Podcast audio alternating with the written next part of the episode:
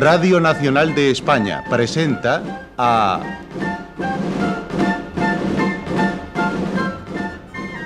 José María Rodero en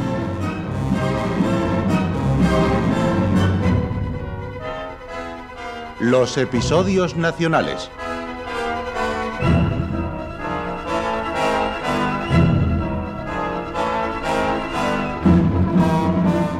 de Benito Pérez Galdós, en adaptación de Carlos Muñiz.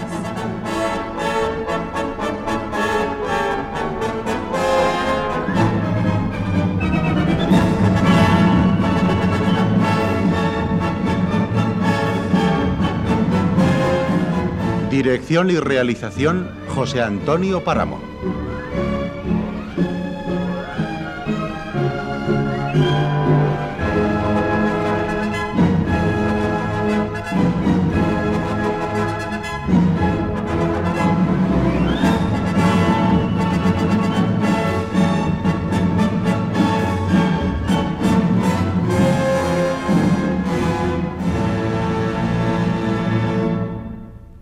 Hoy presentamos Napoleón en Chamartín, primera parte.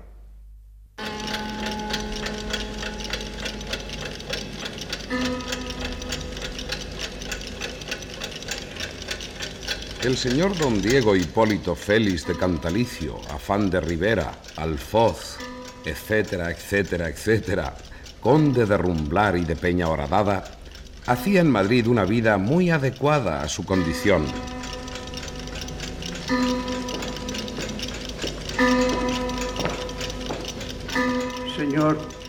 es mediodía. ¿Ya? ¿Tan temprano? ¿Desea el señor la llave? Naturalmente. Debo dar cuerda todos los días a mis relojes. Ay, qué perra vida. Qué monotonía. Siempre igual. Cuerda a los relojes. Una hora larga en manos del peluquero. La media docena de bollos de Jesús con chocolate para desayunar. Ah, todos los días igual. Qué espantosa rutina. Eh, piense el señor conde que mejor es eso que vivir como un plebeyo a ramal y media manta y, y sin saber a punto fijo qué va a ocurrir al día siguiente, ni si se va a poder comer o encontrar cobijo donde dormir. Vamos, vamos a satisfacer el deseo de trabajar de ese maldito peluquero.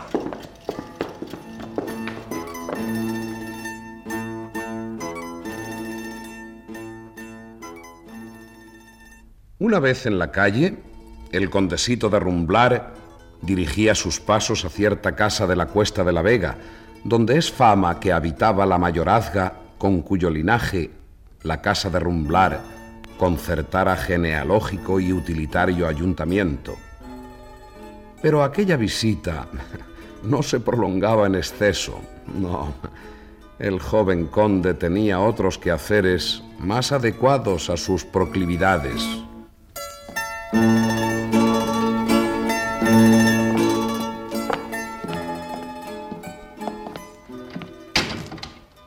Apúrate, a la calle de la Magdalena, a casa del señor de Mañara.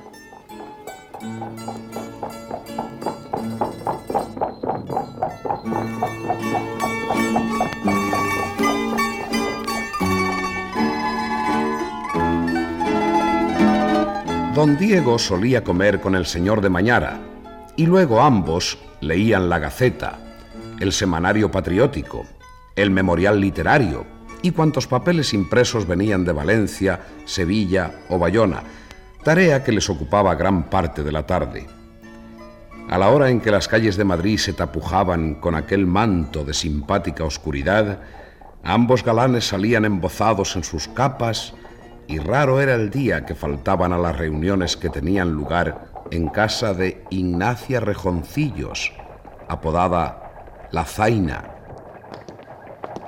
Vamos primero a la logia Rosa Cruz, don Diego. Va, ¿para qué? Mejor es que vayamos derechos a la calle de la Pasión. ¿A casa de la Zaina? Sí, señor de Mañara. Cada día me agrada más verla. Mira que enamorarse un conde de esa verdulera. También usted la mira con buenos ojos, ¿no? Es bella, ciertamente. Nadie diría que tiene un puesto de verduras, pero de eso a perder por ella los estribos.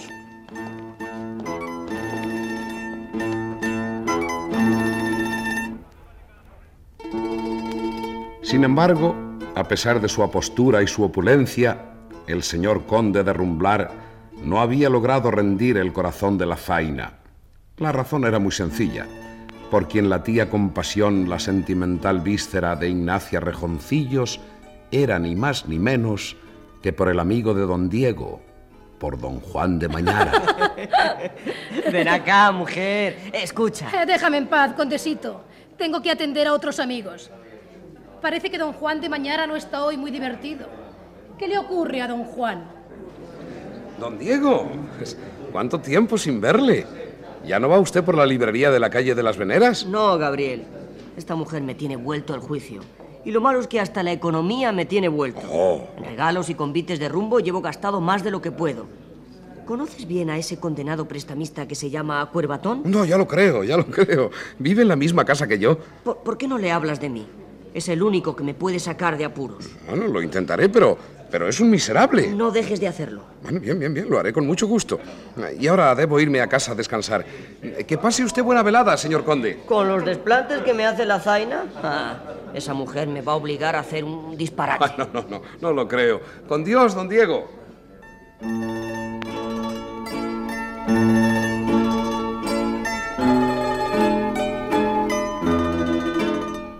Yo seguía viviendo en compañía de aquellas buenas gentes que me cuidaron y atendieron a raíz de lo del 2 de mayo. Entre aquellas gentes sencillas me sentía como en mi casa, y la charla con el cabeza de familia y con su buena esposa se alternaban con las de otros vecinos como eh, don Roque, el señor Cuervatón el usurero y la bordadora. Desde mi vuelta de Andalucía, yo moraba en casa de don Santiago Fernández, más conocido por el el gran capitán. Santorcaz y Juan de Dios ya no vivían allí, ni sus antiguos patronos sabían su paradero. Por aquellos días, el gran capitán era el centro de todas las charlas, mientras su bondadosa mujer, doña Gregoria, preparaba el brasero para que no se enfriara la concurrencia. La cosa va mejor de lo que yo creía. Y lo de Lerín no fue tan desgraciado como se nos quería pintar. Señores, hay que poner en cuarentena lo que dicen los papeles. ¿No le parece a usted, don Roque? Bueno, verá, a mí lo que me han dicho es que lo de Lerín fue un desastre morrocotudo. Y es natural. Si tenemos unos generales que solo saben asistir a las paradas, ellos son los culpables de lo que está pasando.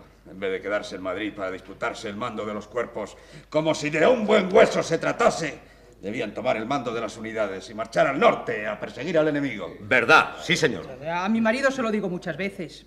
Pero se puede saber quién manda la tropa.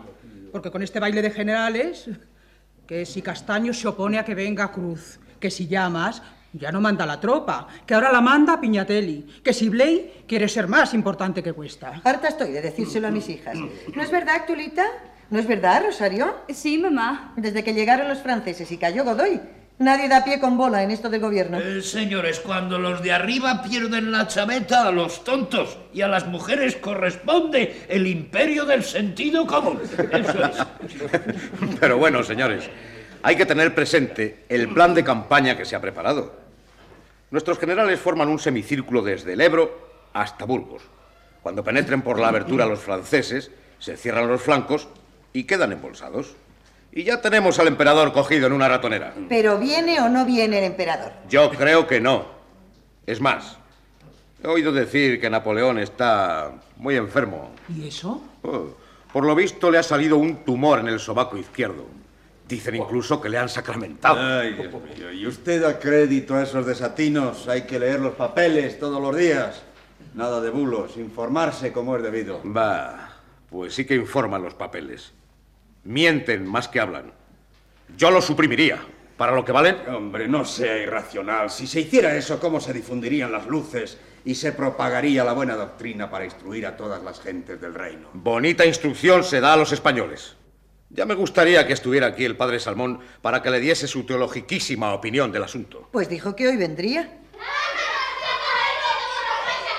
A juzgar por las voces que dan esos críos, no me extrañaría que ya estuviera ahí el padre Salmón. Anda, Gabriel, mira a ver tú.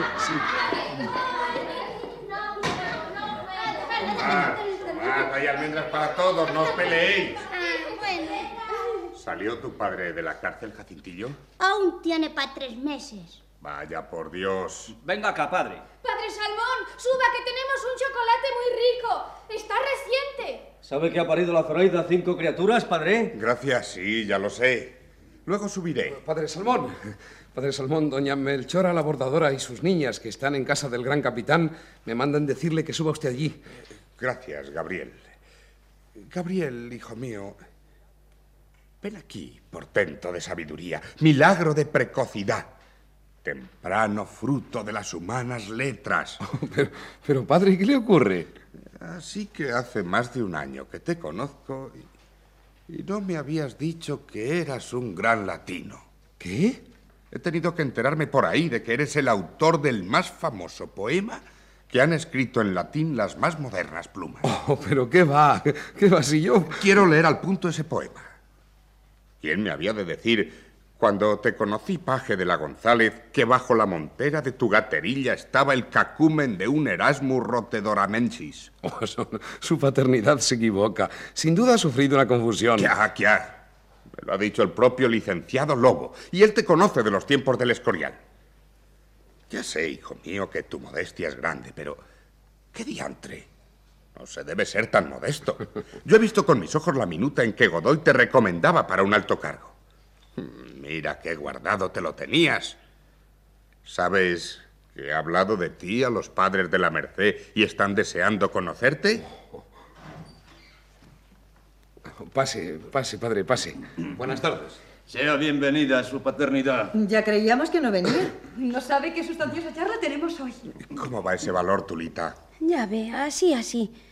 A ver si me manda algún remedio para este malestar de barriga. Es que no lo puedo resistir y, y me dan unas arcadas que no me para nada dentro. Mm, malos síntomas son, hija mía. Entiéndanme. A ser casada, no habría duda del pie que coge a su estómago.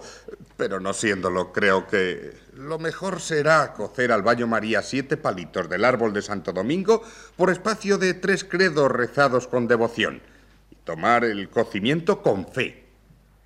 Quedará como nueva, Tulita. Doña Melchora, eh, qué nueces frescas las que me dio ayer, ¿eh? Me las mandó un primo que está de guarda en una finca de cameros. Siempre se acuerda de nosotros y nos manda de lo bueno a lo mejor. Así le hicieran canónigo. ¿Y qué hay de nuevo, don Santiago Fernández? No me calienten más la cabeza, padre. Que estoy que ya no doy ni un real por mi cuerpo. Llevo unos trajines. Todo el santo día poniendo nombres en la lista y recontando los cartuchos y examinando armas. ¿Y piensa usted que podremos resistir caso de que se nos venga encima ese antropófago de Napoleón que parece no saciarse nunca de vidas humanas? Resistiremos. Claro que resistiremos. Igual que los zaragozanos. Además, yo creo que no viene. Vendrá. Lo dicen los papeles, don Santiago. Los papeles. Yo lo suprimiría. Que para envolver especias mejor es el papel no impreso y limpio. Y yo mandaría suprimir a todos los frailes. O les quitaría el hábito y les daría un fusil. Para que fueran a limpiar España de franceses. Pues yo, lejos de suprimirlos, los aumentaría al máximo. Y así la mayoría de los españoles viviría gorda y contenta. Chúpate esa. Bien dicho, padre. Sepa, señor Salmonete, que ahora se va a reunir la nación en Cortes y no doy ni un maravedí por lo que de gobierno absoluto hubiere después de la guerra.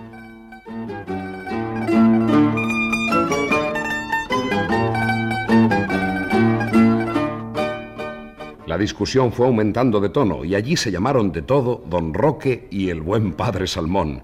Y la cosa hubiera ido a peores de no haber terciado hábilmente una de las hijas de la bordadora Encino, que cantó con mucha gracia.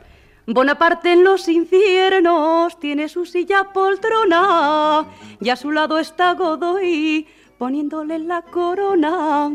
Sus compañeros van de dos en dos. Murat Solano y un acidipón. Pero qué gracia tienen sus hijas, doña Melchora. ¿Y a usted, a usted cómo le van las cosas, señor de Cuervatón? ¿Eh? Eh, mal, eh, muy mal. Eh, me estoy arruinando por favorecer con mi dinero a un señor condesito de Rumblar o del demonio que me debe más de nueve mil reales. Y además de no pagarme los intereses, que son de una peseta por duro, me viene a pedir más dinero. Se, se- se- se imagina qué desfachatez. Don Diego de Rumblar. Ya. Por cierto, Gabriel, no olvides que tenemos que hablar. Eh, eh, ¿Sabe lo que le digo? O me paga o, o un día desnudo a ese caballerete en plena calle. Tenga mucho cuidado, si lo hace, de no dar un escándalo a las damas. Y ahora, si me permiten, debo retirarme. Gabriel, ¿me acompaña? Sí, sí, padre Salmón, sí. A ver, ¿cuándo volvemos a verle por aquí? Ya le diré cómo ha ido lo de mi tripa. No deje de venir el sábado, que voy a hacer chocolate. ¡Ey, vaya con Dios! Quedad con él. Dios, Dios.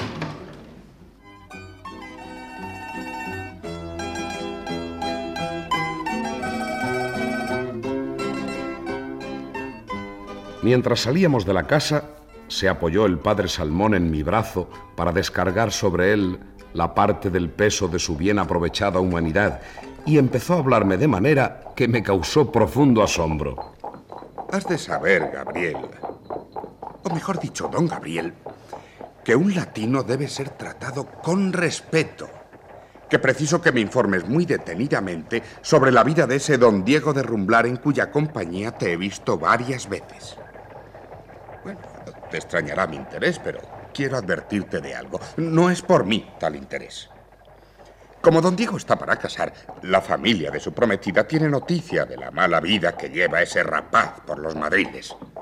Y la señora condesa está dispuesta a impedir la boda si se confirman los rumores. Pues, pues sí, el, el condesito es un poco calavera, aunque pienso que andando el tiempo llegará a enmendarse. Así que anda en malos pasos, ¿eh?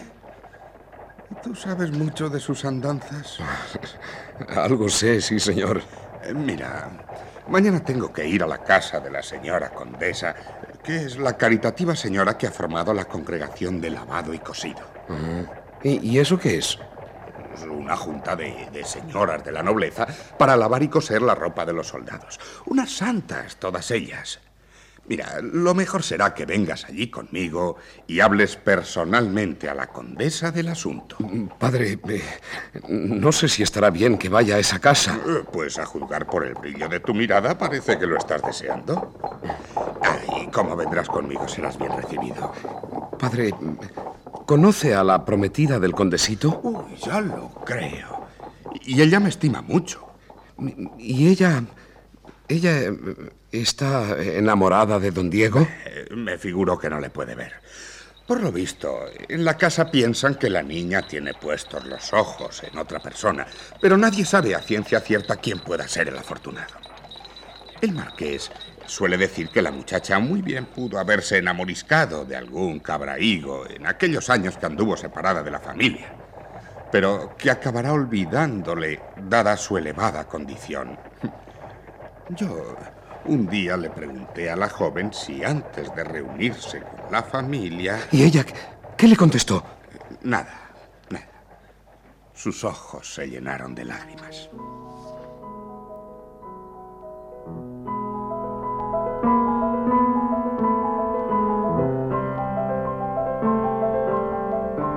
¿Cuántas veces, desde que a mi regreso de Andalucía supe que Inés vivía en aquel palacio de la Cuesta de la Vega, paseaba y paseaba, imaginándola en aquellos señoriales salones?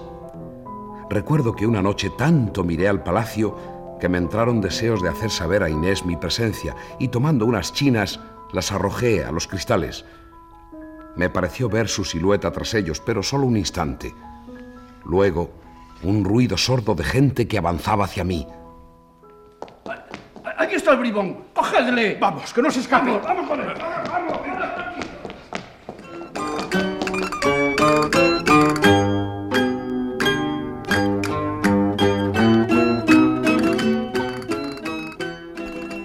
Ante la idea de pisar la casa donde vivía mi Inés, una prisión de barrotes mucho más sólidos que las débiles cañas que logré tronchar en casa de los Requejo, las piernas me temblaban, el corazón latía fuertemente y parecía querérseme salir por la garganta.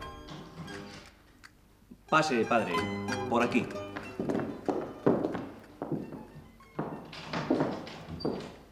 La señora condesa no tardará en venir.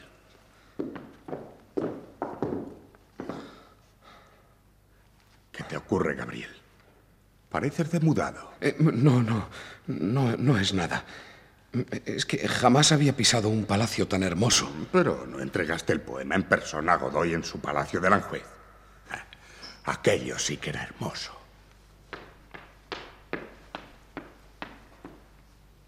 Ya estaba impaciente pensando que acaso no vendría, padre Salmón. Señora condesa, como ve, he venido. Y me acompaña este muchacho que enterará a Usía de aquello que deseaba averiguar y que él conoce bien. Aparte de ello, es, es un portento de precocidad.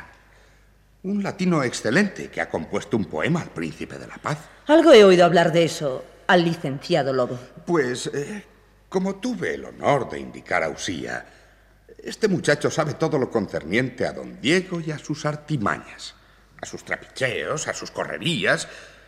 Él eh, relatará a Usía todo lo concerniente a ese joven mejor que yo, que habría de hacerlo relata referendo. Eh, Por cierto, señora condesa, ¿logró hablar con la niña como tenía previsto? Sí, padre. ¿Ha confesado todo lo que de ella queríamos saber? Todo lo ha confesado. Loado sea Dios. Por fin. Ganas tengo de verla para felicitarle por su cordura. Hoy no se la puede ver, padre. Pero, puesto que ha tenido usted la buena ocurrencia de traerme a este joven para que hable con él, ¿podría usted pasar a la biblioteca y ayudar al padre Castillo en el expurgo de libros que está haciendo? Deseo hablar a solas con el muchacho. Y no quisiera que la presencia de vuestra paternidad pudiera intimidarle. Con mil amores les dejaré solos, señora condesa. Gracias.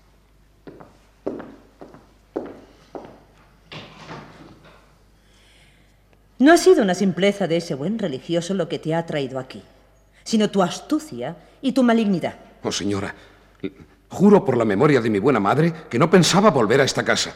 Fue el empeño del padre Salmón lo que me trajo. ¿Qué sabes tú de don Diego? Bueno, es lo que saben todos cuanto le conocen. ¿Que es jugador? ¿Francmasón y libertino? En efecto. ¿Tú accederías a llevarme a mí o a otra persona de esta casa a uno de esos tugurios que frecuenta don Diego para que podamos sorprenderle? Eso no lo haría aunque Usía me lo pidiese. ¿Por qué? Pues porque es una fea y villana acción. Así que eres amigo y compañero de golferías del conde. Soy amigo, señora. Y la doblez y la traición con los amigos me repugna. Me parece que tú eres tan necio como él y que le llevas a la perdición, incitándole y adulando sus vicios. Pues se equivoca, señora. Procuro afiarle su mala conducta. Eso está bien. Y entonces, ¿quién le acompaña en sus correrías? El señor de Mañara y don Luis de Santorcaz. ¿También Santorcaz? Ya. Y dime, ¿en qué se ocupa ahora? Si he de decir verdad, ignoro qué clase de hombre es. Tampoco sé dónde vive. Pero tengo entendido que, que es espía de los franceses y que estos le dan un sueldo para que les relate lo que ocurre. Bueno, eso es lo que se dice. Acércate, Gabriel. Siéntate más cerca. En este sillón. Gabriel, está de Dios que me prestes de vez en cuando servicios de esos que no se encomiendan, sino a la despierta observancia y a la discreta malicia. Me gustaría saber si también don Diego es, mm, en alguna medida, espía de los franceses. No lo sabrá por mí. Ya le digo que no traicionaría al amigo aunque lo supiera. Jesús, qué orgulloso eres. Y en definitiva, ¿quién eres? Simplemente un soldado, señora. Aunque no soy aficionado a las armas, he creído un deber tomarlas mientras dure esta guerra. Cuando todo termine, volveré a mi soledad, a mi pobreza. Yo puedo protegerte. Aunque la limosna a nadie deshonra, antes me asparían que tomarla de vos. Ya. Sigues picando alto, ¿verdad? Y por eso te sorprendieron una noche en el callejón próximo a este palacio. ¿Me vio usted? Sí. Y quiero sacarte de tu obstinación. No pienses en mi prima Inés. Ella ha cambiado mucho. Por linaje y dignidad, nunca te aceptaría. Ahora su aspiración es casar con un conde o, o tal vez con un rey. Válgame Dios. ¿Y cómo mudan las personas? Sin embargo, yo quiero recompensar los servicios que prestaste a mi prima Inés en aquellos años de miseria. Te daré lo necesario para que hagas fortuna y te olvides de ella. Solo una condición te pongo. Que te marches de Madrid. Y aún de España mañana mismo. Oh, señora, qué mal me ha comprendido. Ya sé que no debo aspirar al cariño de Inés. eh, quiero decir, eh, la señorita Inés. La razón me ha hecho ver que no debo tener aspiraciones y que no es preciso que Usía compre con dinero mi resignación ni mi alejamiento de esta casa, de Madrid y de España.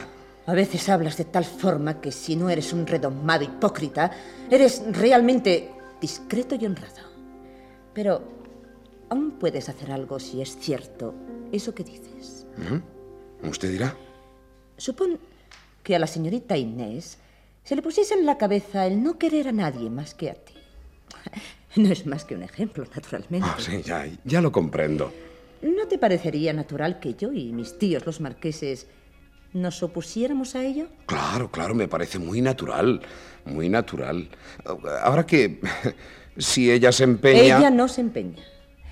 Lo que ocurre es que, aunque no te ame Inés, es natural que sienta algún afecto por ti y por todos los que fueron sus compañeros en el infortunio.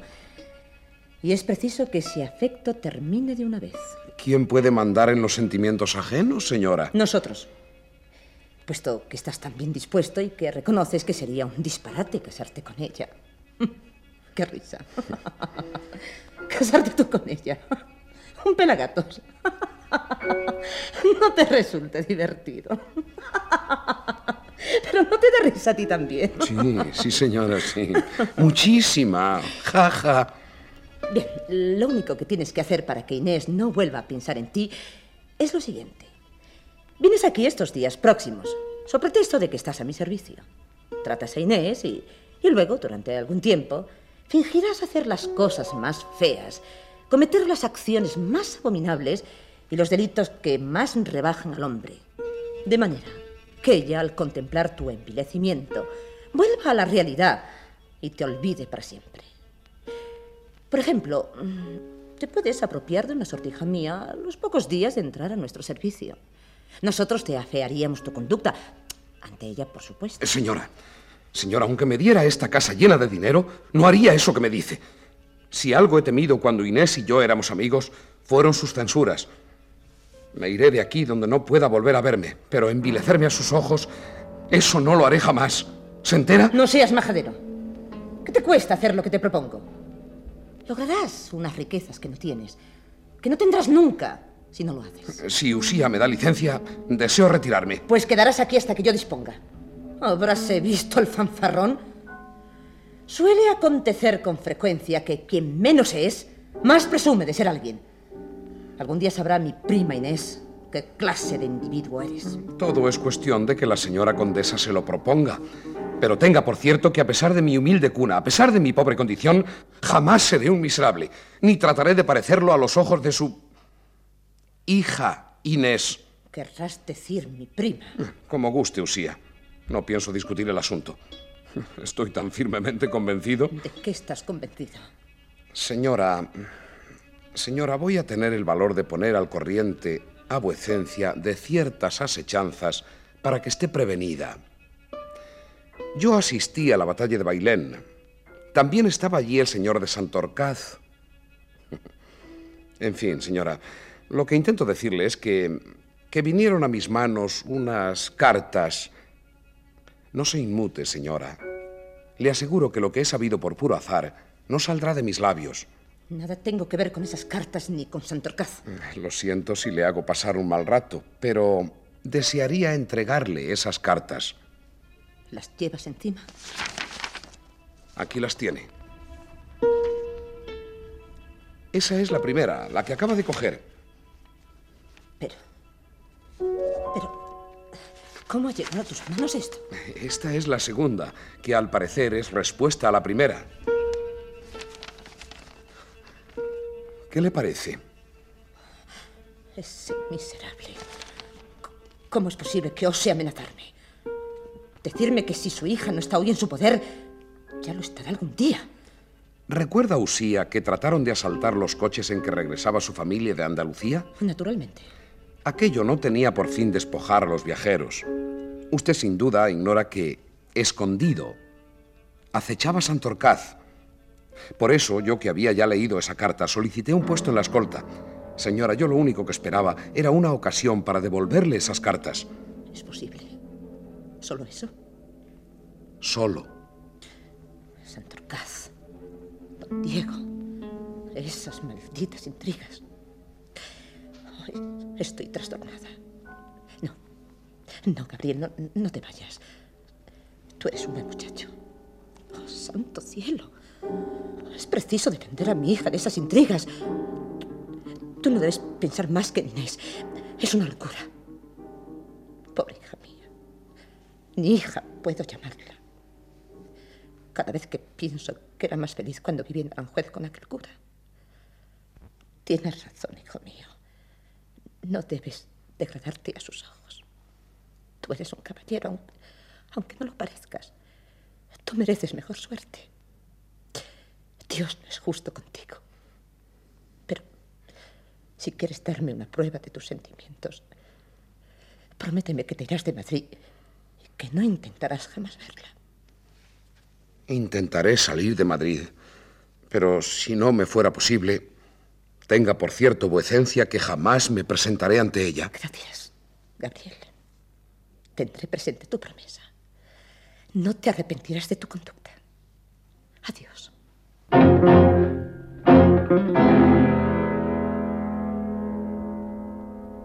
Cuando llegué a mi casa, después de vagar por Madrid mucho tiempo, me arrojé sobre el lecho y pasé en vela toda la noche, dando vueltas en mi cabeza a la conversación con Amaranta, tan excitado que mis buenos patronos me creyeron atacado de violenta fiebre.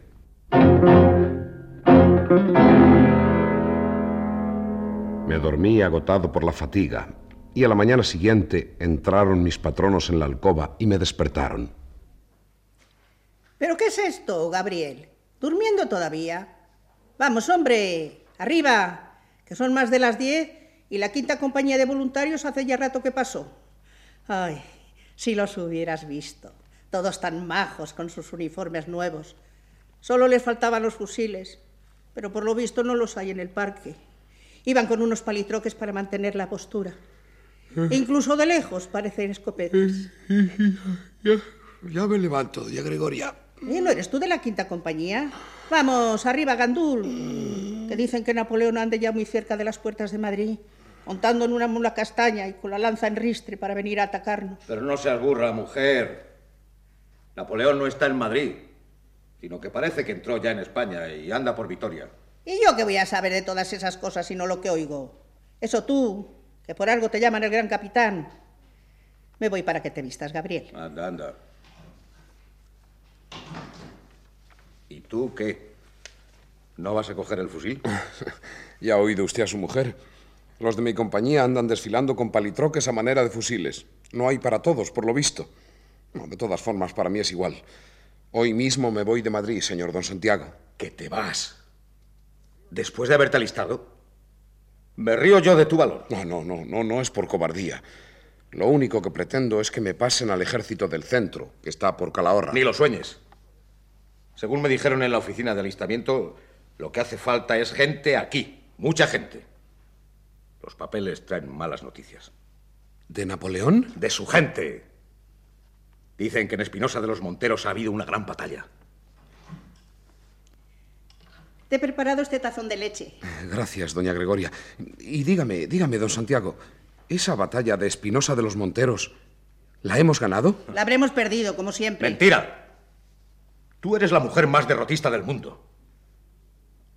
Precisamente al volver esta mañana de la oficina de enganche, me he encontrado a Santorcaz y no se ha atrevido a decirme nada de lo ocurrido. ¿Por qué? Porque no les habrá ido bien las cosas a los franceses, que si no, Menudo es él, ese maldito espía. Pero, pero bueno, hemos tenido muchas pérdidas. Seguro que menos de las que esos franceses quisieran. ¿Y quién será a estas horas? En fin, Gabriel, hay que seguir luchando hasta el final. ¿Cómo usted por aquí, licenciado Lobo? Quisiera ver a Gabriel. ¿Está en casa? Sí, señor. ¡Gabriel! Es el licenciado Lobo. Pregunta por ti. Voy enseguida, doña Gregoria. Dichosos los ojos, señor don Gabriel. ¿Qué santo se ha caído del cielo para que me trate de señor don? Vengo a poner en su conocimiento, caballero, algo muy importante. Hace ya mucho tiempo que no nos veíamos. No, no es cierto, no. Nos hemos visto varias veces por la calle, pero como usted no ha tenido a bien saludarme... No, no, no, yo, yo no le he visto. De haberle visto, ¿cómo imagina que iba a negarle el saludo?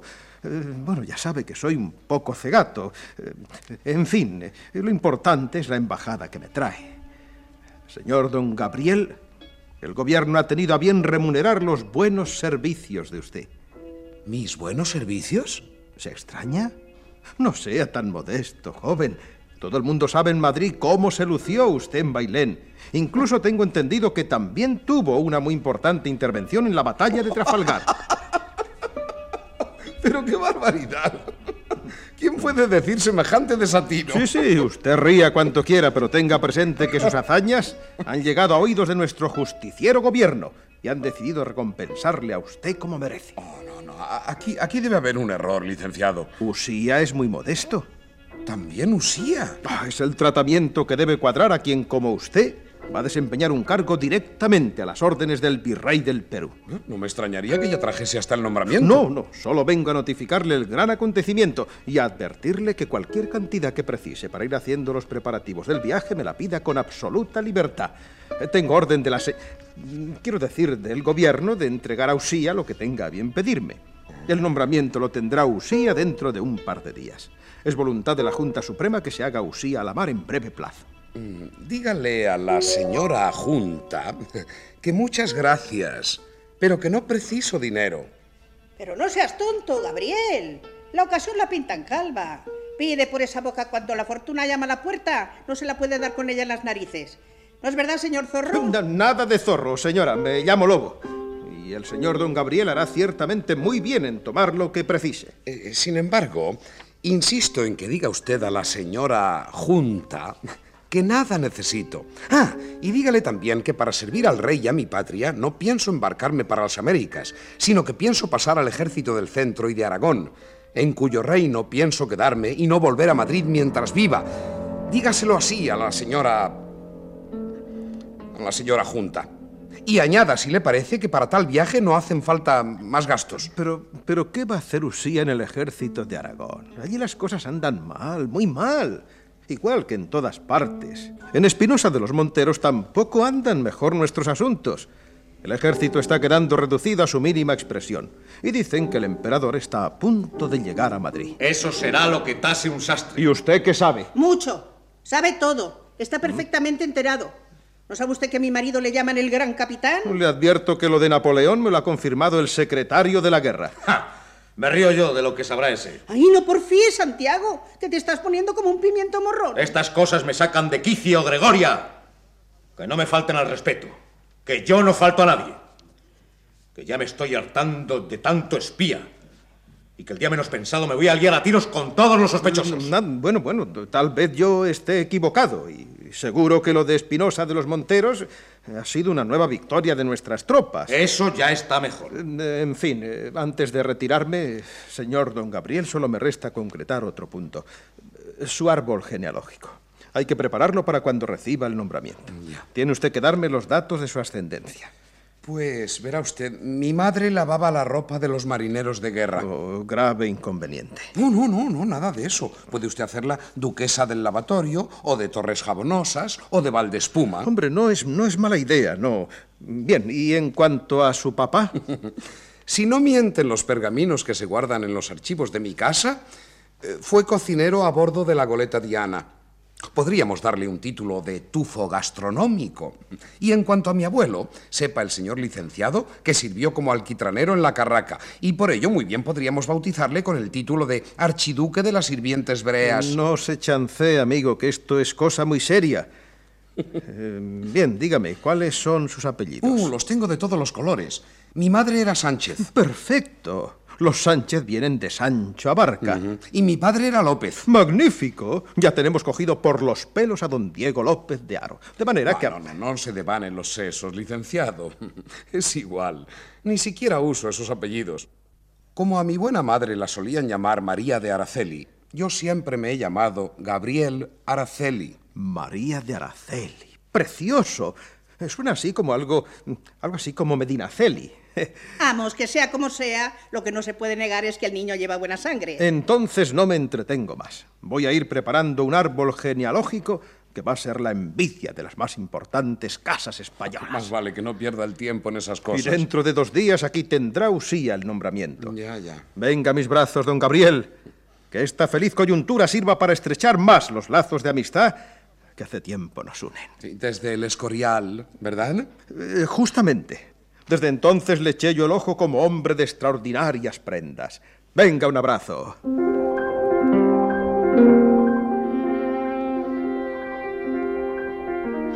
Se lo di y marchó tan orondo. Entretanto habían acudido a casa del gran capitán los vecinos, traídos todos por el olor de mi estupendo destino y de un encumbramiento tan insólito como novelesco. Nadie se lo creía. ¿Es posible, Gabriel? ¿Virrey? No me digan. ¿Virrey? Virrey o poco menos, sí, señoritas. Virrey del Perú. ¡Ay, del Virrey del Perú! Y para que lo sepan, la cosa no quedó ahí. Que el señor de lobo, o de zorro o de leopardo sacó a luz la nobleza de toda la familia de Gabriel. No quieran saber la sarta de duques y de señorones que hay en su familia. Y le van a dar todo el dinero que pida por esa boca. Y le llevan a las Américas para que arregle él solito el mare magnum que hay allí armado. Pues ¿a qué espera Gabriel para convidarnos? De modo que ya no coges el fusil. Y con la falta que hacen ahora, hombres, porque el córcego está aquí antes de que digamos amén. Y más después del descalabro de lo de Espinosa de los Monteros. ¿Cómo descalabro? No ha habido ningún descalabro. Bulos. Traición de los afrancesados. Pero hombre de Dios, si lo de ese desastre lo saben ya hasta la rata. Óigame bien, don Roque. En esta casa no consiento que nadie se muestre derrotista. Cada cual se meta su alma en su armario y san se acabó. Que aquí mando yo. Y cuidadito con lo que se habla. Que a mí no se me falta el respeto. ¡Silencio, digo! ¡Silencio!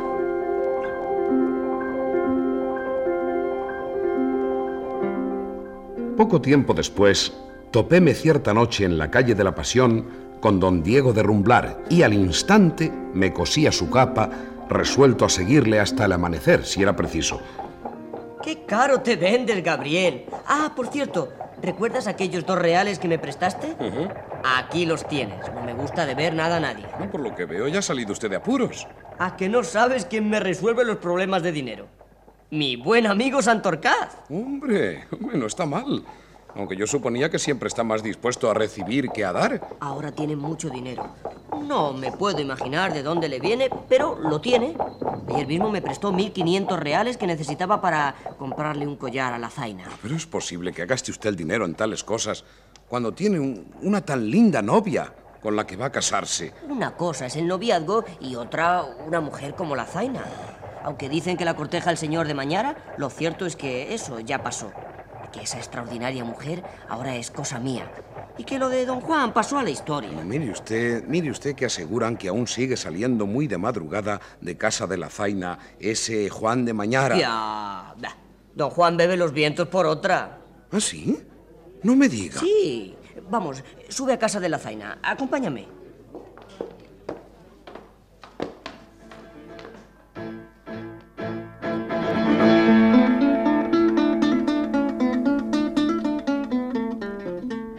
Era, como ya dije, una mujer de escultural belleza, la tal Ignacia Rejoncillos, más conocida por la zaina. Cuerpo de extraordinarias proporciones, rostro nacarado y unos ojos medio santurrones y medio borrachos que producían una honda impresión en quien se miraba en ellos.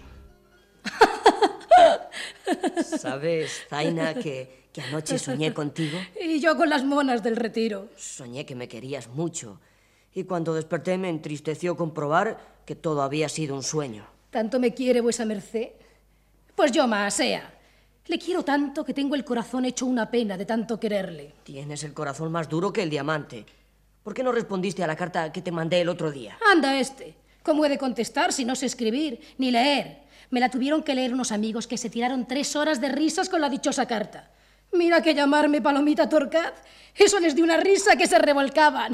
Pues y cuando, cuando decía aquello de que me tiene un amor ideal. No, no, no te rías. Es cierto.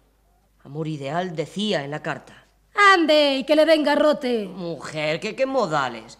Y dime, ¿qué, ¿qué te parecieron los corales que te mandé? Muy preciosos. Pero ya los podía haber acompañado de unos zarcillos y de una de esas peinetas de carey que tanto se llevan ahora. Todo, todo eso lo tendrás. Ven, ven, Zaina. ¡Ay, ven, suélteme, leñe! Y quietas las manos, que luego van al pan.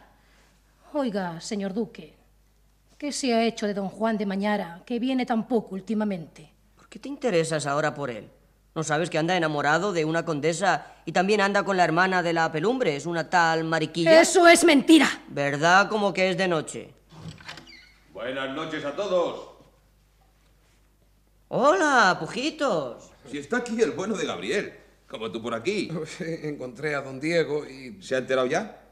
Lo de Espinosa de los Monteros ha sido un desastre para nuestro ejército. Y no andan mejor las cosas entre las tropas que manda Castaños. Vaya. Por lo visto, Napoleón marcha ya sobre Burgos. Pues si eso es cierto, pronto lo tendremos aquí. ¿No estaba la puerta abierta cuando entraste, pujitos? Sí, y la cerré. ¡Cuánto honor! Otra vez en mi casa el señor de Santorcaz y don Juan de Mañara. Pasen, pasen vuesas mercedes, que aquí hay otros amigos. Pujitos, don Diego, Gabriel. ¿Te sienta bien la noche, Zaina? Tu piel se hace más blanca y tus ojos brillan con una luz incomparable. Muy gentil, don Juan de Mañara. Muy cierto lo que ha dicho don Juan. Usted también es muy gentil, Santorcaz. Pasen, pasen. Amigo Santorcaz. Hombre, Mañara, ¿cómo por aquí? Con grandes noticias. ¿Saben ustedes que acaban de nombrar a don Juan de Mañara regidor de Madrid? Es posible. Mi enhorabuena, don Ya le- Juan. Le, felicito. Gracias, amigos, gracias. ¿Y permitirá el señor de Mañara los novillos del lunes? Naturalmente. Habrá novillos aunque tengamos a las puertas de la plaza a todos los emperadores del mundo. Pues, ¿qué más queremos, leñe? Que viva don Juan de Mañara y, y a bailar se ha dicho. ¡Alegría! Que como venga aquí el córcego ese, le vamos a dar más palos que a una estera. Menudos batallones tenemos. ¿Han ido ustedes al ejercicio de hoy? Si en lugar de palos llegamos a tener fusiles de veras, nos hubiéramos asustado de nosotros mismos. ¿No han venido la Menegilda ni la Narcisa? No tardarán. Veo que el señor regidor se interesa mucho por las mujeres. Siempre se ha interesado. No diga más tonterías el condesito, ¡ea! Pero, pero mujer, ¿por qué me tratas así? Porque me da la gana, ¿entendido? Hoy no he visto al señor Pujitos en la formación. Llegué tarde, señor de Santorcaz. Hube de ir al parque para apartar fusiles y contar piedras de chispa y repasar cartuchos. Hay mucho jaleo estos días. ¿Cree usted que se defenderá a Madrid? Pues no hay muchos fusiles que digamos, pero, pero hay coraje, que es lo más importante. Y hasta hemos puesto en manos de la tropa los sables viejos que hemos encontrado. Y lanzas. Todo de los tiempos del rey que rabió, pero, pero útil. Muy útil. De todas formas, de nada servirá tanto valor si no acabamos con los traidores que hay en Madrid. Son muchos. ¿Verdad, don Luis? Temo que sí. Sí, los que más presumen de patriotas en ocasiones son los más traidores. ¿No es verdad, Santorcaz? Ciertamente. Pues si sigo siendo regidor, a esos traidores les haré arrastrar. No hay que dejar en pie a ningún afrancesado. Esperemos que lo logre mañana. Eso, eso. Esperémoslo, Santorcaz. ¿Por qué me miras de esa forma mientras hablas de aniquilar a los afrancesados, Gabriel? ¿Quién yo? ¿Mirar? Oh, no. Dios me libre, señor de Santorcaz. Mientras llega o no llega ese momento, ¿por qué no cantas unas seguidillas, Zaina?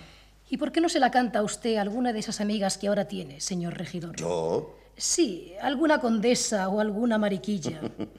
Pareces celosa, Zaina. ¿Celosa yo? Sí, sí que lo pareces. Y no sé por qué, pero usted yo... cállese, señor conde de Rumblar. Esto no va con usted. Pero mujer, yo... A ver, pujitos, esa guitarra. Voy a cantarle yo una seguidilla al señor regidor don Juan de Mañara, conquistador de corazones y déspota de los sentimientos de las mujeres. Vamos allá.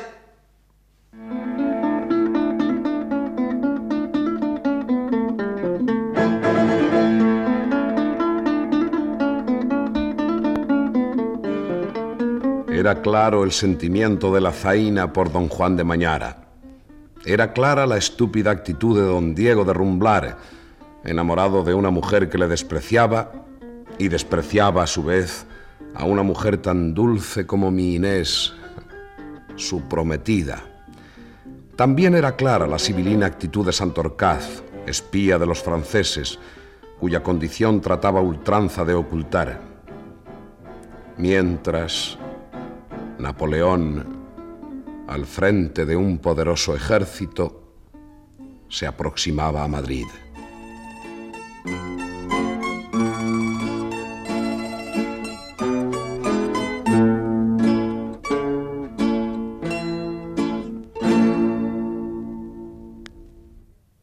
Han escuchado ustedes la primera parte de Napoleón en Chamartín, de la serie Episodios Nacionales. Ha sido interpretado con arreglo al siguiente reparto. Gabriel Araceli, José María Rodero. Zaina, Paloma Pajés. Condesa, Elena Espejo. Tulita, María del Carmen Mora. Bordadora, Mari González. Cuervatón, Carlos Alberti. Mañara, José Caride. Lobo, Pablo Jiménez. Mayordomo Antonio Moreno, Roque Enrique Rincón, Santiago Jesús Nieto, Pujitos Aníbal Vela, Diego José Carabias, Salmón Jesús Ángel Manzano, Rosarito Valentina Barriuso, Gregoria María Luisa Arias y Santorcaz Pedro Simpson. Efectos especiales Bernardo Domingo y Joaquín Úbeda. Montaje musical Francisco Medina. Control y registro de sonido José Fernando González y Francisco García Hernández. Dirección y realización José Antonio Páramo.